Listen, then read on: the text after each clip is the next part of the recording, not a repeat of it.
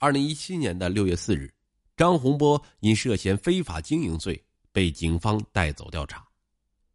他的司机告诉我们说，当晚九点左右，两人在县政府准备乘电梯上楼的时候，被庆云县公安局带走。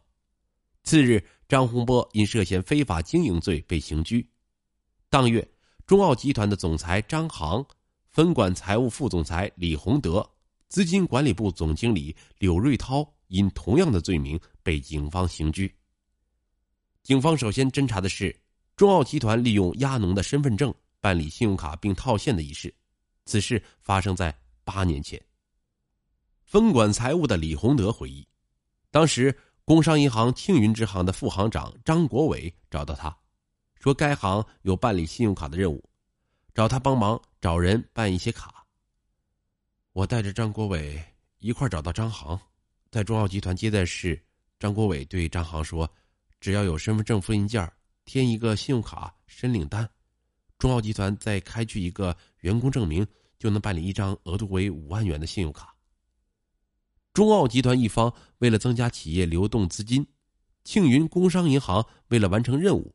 双方一拍即合，随后张航将此事汇报给了张洪波。咱中奥集团可以以养鸭户和员工的名义在工商银行办理信用卡，可以用信用卡买饲料、原料，这个也不违法。不行就办了吧。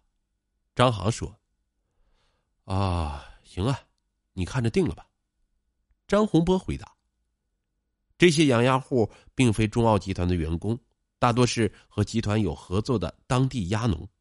不久，中奥集团以签订合同为由，收集了八百余名养鸭户的身份证，并办理了信用卡，供企业使用。为此，中奥集团和银行签订了担保合同。当地鸭农许风华说：“二零零九年左右的时候，中奥集团的人说，有一批扶贫补助款要下发。”让他把身份证和户口本交给他们，七八天后才还回来。但扶贫补助款的事儿不了了之。他说，他并未办过工商信用卡，也没允许过任何人为他办卡。亚农张洪明、陈新和等人也提到，那段时间中奥集团的人用过他们的身份证，但他们并不知道企业用他们的证件办理了信用卡。据警方侦查，二零零九年五到六月份。由张洪波决定后，吕洪德等人骗取八百七十七名鸭农的身份证件，伪造冒用中奥集团职工身份，在工商银行庆云支行骗领八百七十七张额度五万元的透支卡。二零零九年七月至二零一零年二月，中奥集团利用这些信用卡套现二点一九亿元，作为公司无息周转资金使用。警方认定。张洪波等四人涉嫌妨碍信用卡管理，但张洪波的辩护律师认为，本案中中奥集团没有侵犯亚农银行的经济利益，信用卡已全部按期还款，没有给任何机构和个人造成任何损失。另外，他提到，这是银行工作人员为完成任务提出的建议，起码对该行为知情。时任工商银行庆云支行副行长的张国伟承认。当时，工商银行大力推广信用卡的业务，每个支行都有办理信用卡的任务。时任行长蒋爱琴将这个任务交给了我，我找到当时中奥集团副总裁李洪德，想通过他们解决一些信用卡的任务。按照张国伟的说法，当时信用卡申领单是中奥集团的人领取走的，全部填好后送回银行。信用卡办理出来后，也是中奥集团的人统一领走的。我们致电工商银行客服的时候，他说：“如果办理信用卡需要个人前往银行提交相关资料，不得由他人代办。”张国伟说：“他知道这批信用卡是中奥集团为养鸭户办理的，但他以为卡是养鸭户个人使用的。另外，中奥集团为养鸭户出具了员工证明。我们觉得。”养鸭户就是公司的正式员工。出具员工证明后，银行需要核实其真实性，但此案中工商银行庆云支行并未核实到。张国伟说：“信用卡办出来后，银行应该存在回访，具体谁负责回访，我也不清楚了。此外，中奥集团利用这批信用卡透支十余次，多则一两千万，最少也是五六百万。但令人感到不解的是，庆云工商银行迟迟没有发现这一情况，直到二零一零年九月份，工商银行山东分行发现，该批信用卡同一天刷卡、同一天还款，存在套现的嫌疑，随即冻结。除涉嫌妨碍信用卡管理，警方侦查。张洪波等人还涉嫌伪造增值税专用发票。二零一七年七月十二日，警方以上述两项罪名抓捕张洪波等人，但在二零一八年九月十一日，警方的起诉意见书中增加了一项新罪名——贷款诈骗罪。警方提出，在二零一二年七月份，张洪波安排李洪德、柳瑞涛等人通过伪造购销合同、增值税专用发票。资产负债表、现金收支表、损益表等方式，从工商银行骗取贷款一点五亿元，以归还七千五百万元；从建设银行骗取贷款九千三百五十万元，已归还两千六百万元；从农业银行骗取贷款二点四亿元，已归还一千万元。贷款的资金主要用于归还贷款、支付工人工资、公司的其余正常经营费用。对此，张洪波的辩护人提出不同意见。卷宗中有大量证据证明，银行对中奥集团提供的材料没有进行实质性的审查，且对虚假行为是明知的，银行并非陷入错误认识而发放贷款，所以不构成骗取贷款罪。建设银行青云支行的工作人员在接受警方调查时曾提到。其向中奥集团发放贷款时，没有按程序需要审核担保合同的签订、抵押登记情况，也没有实地勘察工程进展，就直接签字盖了印章。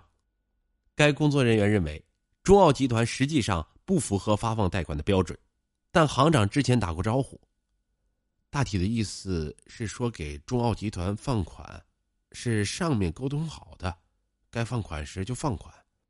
他那意思，不要让我审核太严了。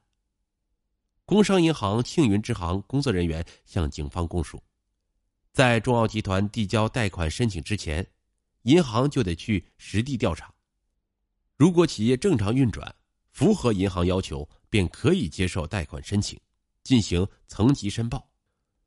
但是，这笔贷款领导之间已经沟通完了，他们沟通完之后，我们行里的领导。召集我们开个会，说要给中奥办理贷款，具体是如何沟通的，我就不清楚了。我后续就是负责给中奥发放上级已经审批的这笔贷款。到了二零一九年三月三十日，庆云县公检法联合通报称，公安机关又获取线索，发现中奥集团及张洪波等人还涉嫌欺诈发行债券等其他犯罪，涉嫌金额巨大。迄今一审尚未开庭。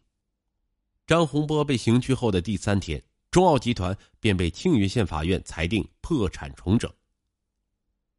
在一季度中奥集团破产重整有关情况显示，中奥集团共欠债二十七亿元。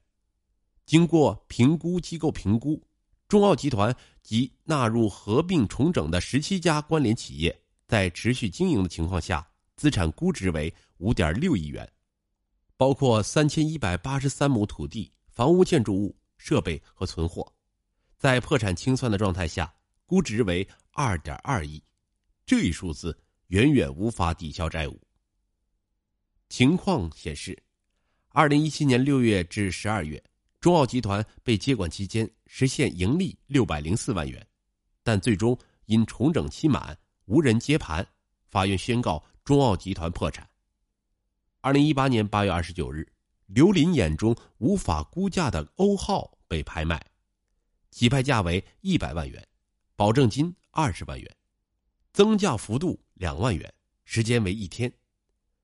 此次拍卖仅一人报名，拍卖结束前二十七分钟，庆云县兴业资产运营开发有限公司以起拍价拍走欧号。